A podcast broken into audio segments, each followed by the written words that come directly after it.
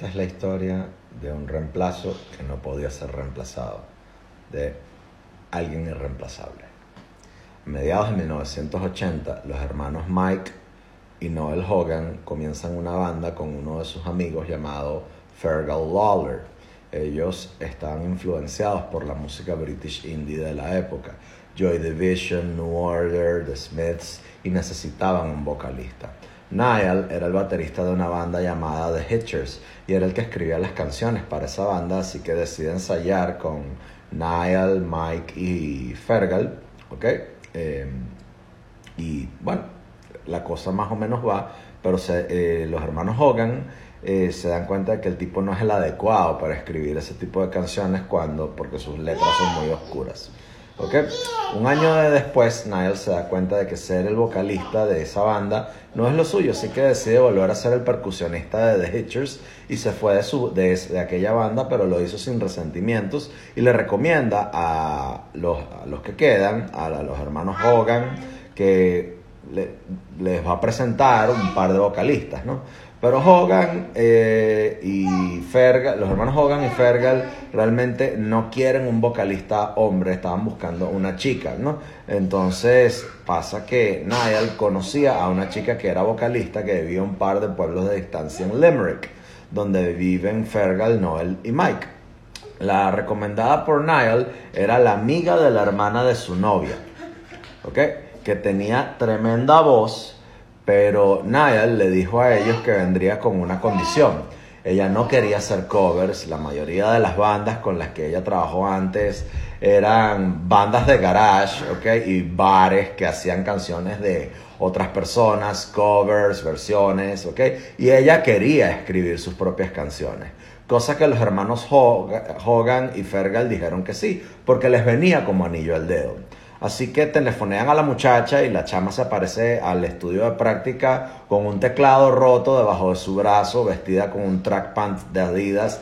Era una muchacha un tanto, un tanto eh, eh, masculina de pelito corto, ¿ok? Eh, lo que llaman en inglés una tomboy, ¿no? ella le dijo a los panas que ella no está tan preocupada por su imagen, y por lo que los demás pensaran de su aspecto, porque ella les aseguró que la incorporarían a la banda a la que ella iba a ensayar tan pronto como la escucharan eh, cantar.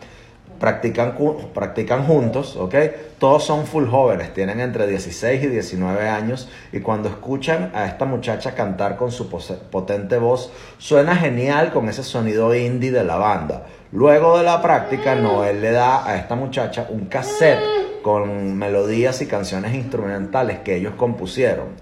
A la semana, la muchacha llega con una canción que escribió con base a las melodías y esa canción se llama Linger.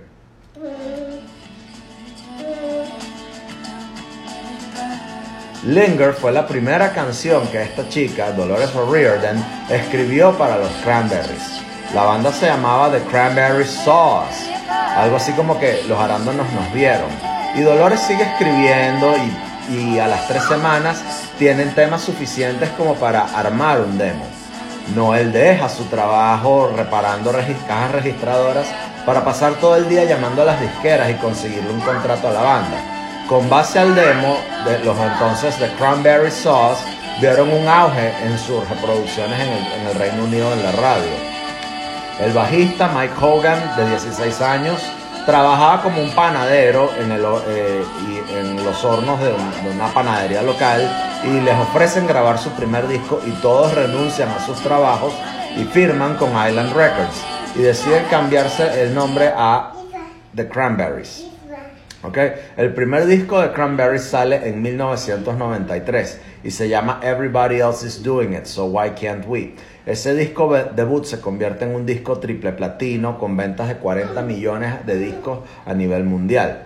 La química entre estos cuatro músicos era una cosa que no se podía negar y rápidamente se pusieron a trabajar creando su sonido propio, ¿ok?